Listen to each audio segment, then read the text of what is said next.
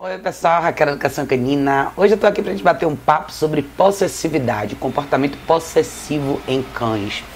Eu resolvi fazer esse vídeo porque essa semana eu atendi alguns casos que me remeteram um pouco a isso, né? Casos de cães, principalmente cães menores, né? Acontece com cães de todos os portes, mas muitas vezes isso acaba acontecendo com cães pequenos e é um, é, são sinais progressivos que eventualmente levam ao que a gente hoje classifica como comportamento possessivo, né? Possessividade é um comportamento perigoso, é importante a gente prestar bastante atenção nos detalhes, porque os sinais começam a acontecer muito cedo. Principalmente quando a gente não está com uma relação bem estruturada ou bem equilibrada, vamos dizer assim. Né? Uma relação que a gente estabelece com o cachorro muito mais baseada em permissividade e liberdade do que em regras, limites, enfim, coisas dessa natureza. O que, que leva a gente para esse lugar? Né? Eu acho que antes da gente falar do comportamento em si, se a gente pensar na questão da raiz do problema, a gente vai começar a entender que um comportamento possessivo ele acaba acontecendo porque de uma forma ou de outra, principalmente dentro de casa, a gente acaba abrindo mão um pouco, soltando um pouco essa corda, né? Não fazendo o mesmo esforço que a gente faria se a gente estivesse num ambiente social. A maioria dos cães que eu atendo, principalmente quando são cães pequenos e começam a mostrar esse comportamento possessivo, esse comportamento começa a acontecer cedo. Vou dar alguns exemplos para vocês entenderem por quê. Só para clarear para vocês, tá? Comportamento possessivo não está restrito a comida especificamente, nem a brinquedo, nem uma coisa ou outra. Ele pode estar tá em todas essas áreas ou só em algumas. Pode acontecer de novo: comida, brinquedo, pessoas, pote de água, espaços, enfim, o que você imaginar pode ser um, pode ser visto como recurso pelo seu cachorro. E pode eventualmente desencadear o comportamento possessivo que a gente tanto vê. Comportamento possessivo, de novo, é uma coisa perigosa, tá, gente? Pode desencadear em mordidas, enfim, pode machucar todo mundo envolvido no processo. Mas voltando para a questão da raiz, por que, que esse comportamento surge? O que, que acontece com a gente, né? Por que, que a gente não vê? Na verdade, não é que a gente não vê, né? A gente acaba. Muitas vezes eu tenho percebido isso, né? As pessoas que eu atendo. A pessoa acaba focando bastante no mundo lá fora, né? Focando bastante em como o cachorro se comporta no passeio, como o cachorro se comporta em ambientes sociais. E isso é importante também, mas muito disso começa dentro de casa, por isso que eu acho que eu bato bastante nessa tecla com vocês, de prestar bastante atenção da forma como vocês vivem com seus cães. Claro que a gente tem uma vida ocupada, claro que todo mundo eventualmente chega em casa cansado, a gente tem mil coisas na cabeça e muitas vezes prestar atenção nos detalhes ou no comportamento do nosso cachorro acaba não necessariamente sendo a nossa prioridade. Mas a verdade é que a gente não pode estabelecer esse tipo de desculpa quando a gente traz o cachorro para a nossa vida. A gente tem que saber desde o início que essa é a nossa responsabilidade. Prestar atenção nesses pequenos detalhes desde o início pode ser o melhor, a melhor coisa que você pode fazer no sentido de prevenção, para evitar que esse comportamento eventualmente se desenvolva. Mas, na prática, vamos lá. Com comida, por exemplo, né? o que, é que eu vejo acontecer muito em cães que têm esse, essa, esse comportamento em relação à comida? Você pode notar alguns detalhes no filhote desde cedo, esse drive por comida, né? Quando eu digo drive, é essa vontade de comer, essa, essa, essa, essa atração que o cachorro tem pelo elemento de do alimento por si só, e ele acaba sendo aquele cachorro eternamente alerta que está sempre olhando para o lado enquanto ele está fazendo a refeição dele. Se você não presta atenção nesses pequenos detalhes desde o início, principalmente na fase de filhote, e se você não faz um ritual de alimentação bem estruturado e bem supervisionado, o que, que eu quero dizer com isso? É fazer o cachorro merecer alimentação. Se você for optar por fazer alimentação no potinho, você pode também optar por fazer alimentação em treinos, mas considerando a, a simplicidade da coisa, se você quiser pensar em alimentar o seu cão no pote, pense direito no espaço onde você está alimentando, o que, que você pede do seu cachorro antes dele começar a comer e o que, que você quer que aconteça ao longo da refeição. Parece bobagem, mas esses três simples elementos podem fazer diferença. Se o seu cachorro é ansioso demais para comer, preste atenção no que você faz antes do processo de alimentação. Cães muito ansiosos por comida, eu particularmente recomendo fazer uma alimentação ao longo dos treinos. Faça o cachorro merecer cada grão de ração ou cada pedacinho de carne, ou seja lá o que for que você alimente o seu cachorro. É importante que você divida esse ritual num processo onde ele entenda que cada um daqueles pedaços tem um valor real. Ele, ele tem um gosto diferente porque ele mereceu. Isso faz toda a diferença, principalmente para esses cachorros que têm esse drive mais aguçado por comida, né? Mas se você quiser colocar, se for uma situação onde o cachorro não necessariamente mostra esses sinais tão claros, mas você quer usar o, o formato convencional de alimentação no pote, aonde isso está acontecendo, né? Às vezes a gente não presta atenção aonde é o lugar de alimentação do cachorro.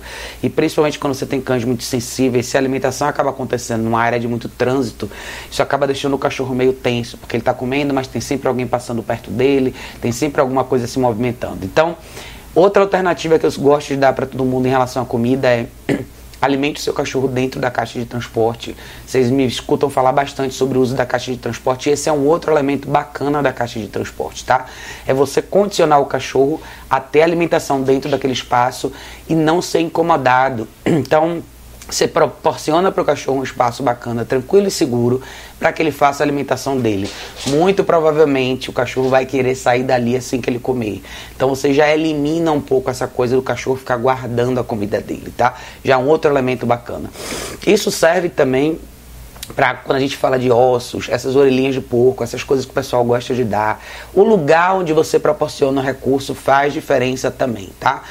Da mesma forma que muita gente erra na questão do ritual de alimentação por si só, que é às vezes deixar a comida disponível ou simplesmente pegar a comida, colocar no pote e lá para dentro, secar o cabelo e fazer outra coisa, não prestar atenção no que acontece naquele momento. Isso acaba acontecendo até com mais frequência quando a gente fala de ossos, é, orelhinhas, coisinhas, besteirinhas que os cachorros comem. Então, são coisas que a gente acaba deixando à vontade para o cachorro em todos os espaços da casa. Isso pode ser super perigoso porque o cachorro pode entrar nesse modo onde ele vai guardar as coisas para depois. Então, eventualmente, tem osso escondido embaixo da sua almofada do sofá embaixo do seu cobertor na sua cama, embaixo da cama, embaixo dos móveis e às vezes sem querer, sem nem que você saiba, você vai chegar perto desse osso ou desse elemento e seu cachorro vai reagir mal em relação a você. Então, prevenção é o nome do jogo, mas claro, uma vez que o problema já está estabelecido, é importante você voltar alguns passos para trás e relembrar quais são as regras. Então lembre, alimentação ou na caixa de transporte, de preferência durante os treinos. Eu acho que a melhor forma de você alimentar seu cachorro, principalmente quando você está falando de um caso assim, é realmente dividir essa alimentação e ter certeza que o seu cachorro vai se alimentar só com você. Você tem que se tornar mais relevante nesse processo e ter certeza que o cachorro faz essa associação. Isso faz toda a diferença também. Quando a gente fala de, de possessividade, é lógico, tem mil coisas envolvidas, mas eu quero falar também em relação a pessoas, tá?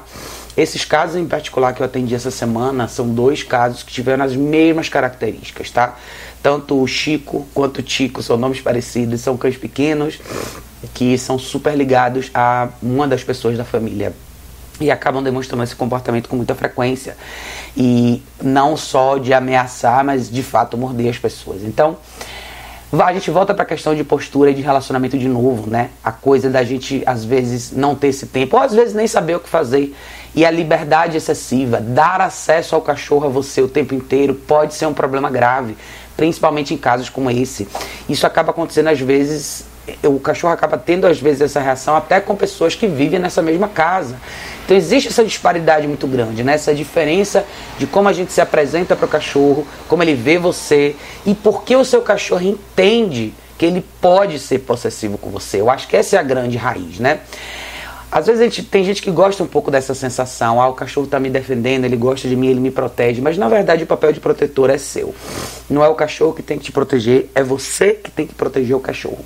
E, você, e o cachorro também tem que ter, tem a linha muito fina, na verdade, né, da relação de proteção e respeito, que é você saber estabelecer o que, que é proteção e o que, que é respeito e aonde as duas coisas caminham. As duas coisas caminham juntas, né? É você poder estabelecer essa diferença e mostrar para o cachorro que, olha, eu cuido de você, a gente tem uma relação legal, mas você não atravessa esse limite comigo.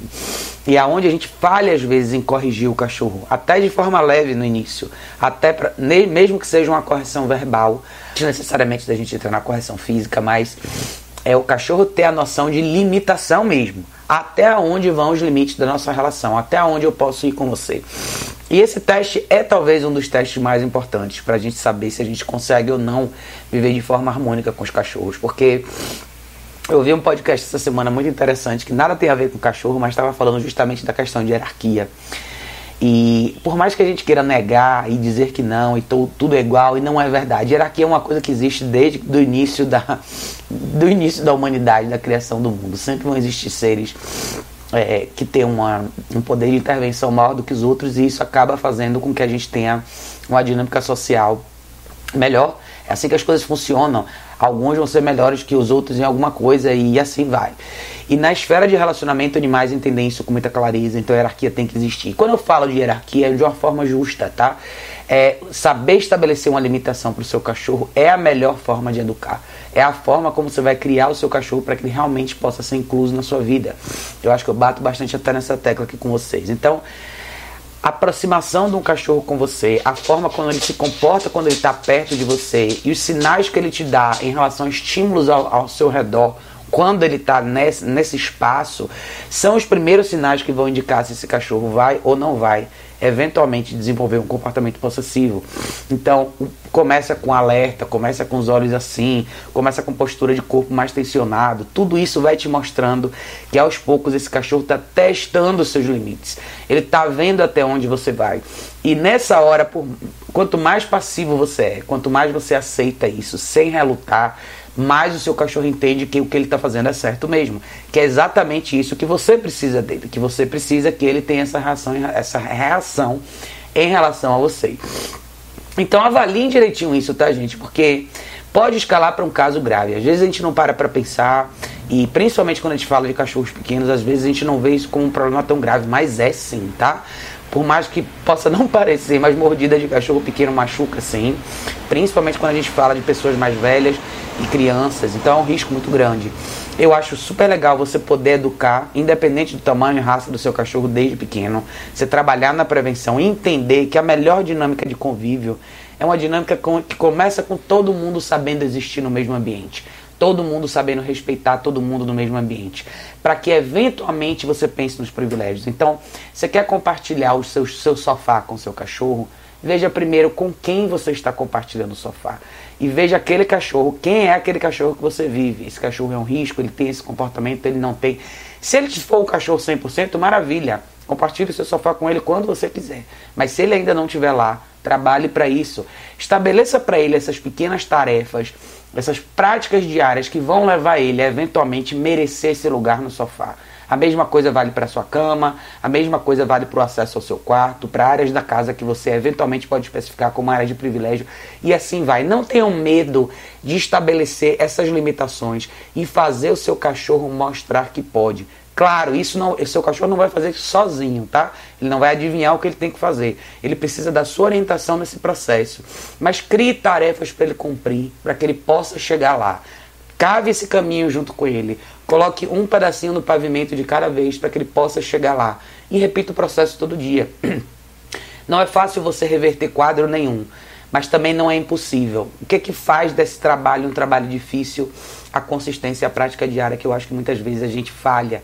Todos nós falhamos, né? Nessa dificuldade, às vezes, que a gente tem de manter essa rotina com os cachorros. Mas é aí que está a chave da mudança. É a sua habilidade de pôr isso em prática todo dia, para que eventualmente você possa desfrutar do cachorro que você quiser, tá?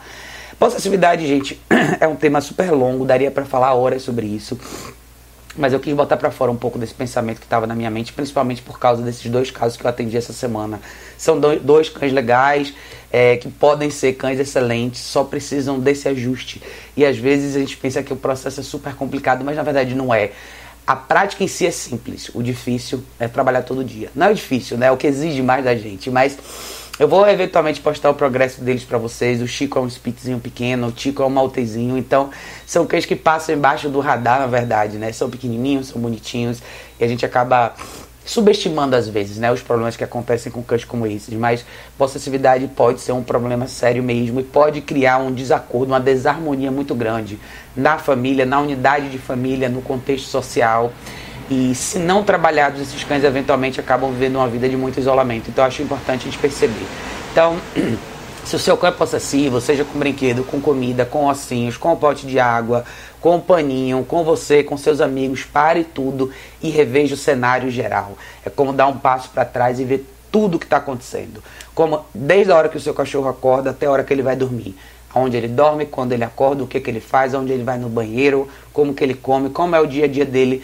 Se você fizer uma boa análise, escanear todo o seu roteiro e você se colocar dentro dessa análise e avaliar como que você reage em todas essas situações e o que, que precede todas as explosões, eventualmente você vai entender que as mudanças estão aí, as respostas estão aí, é só você agir, tá bom?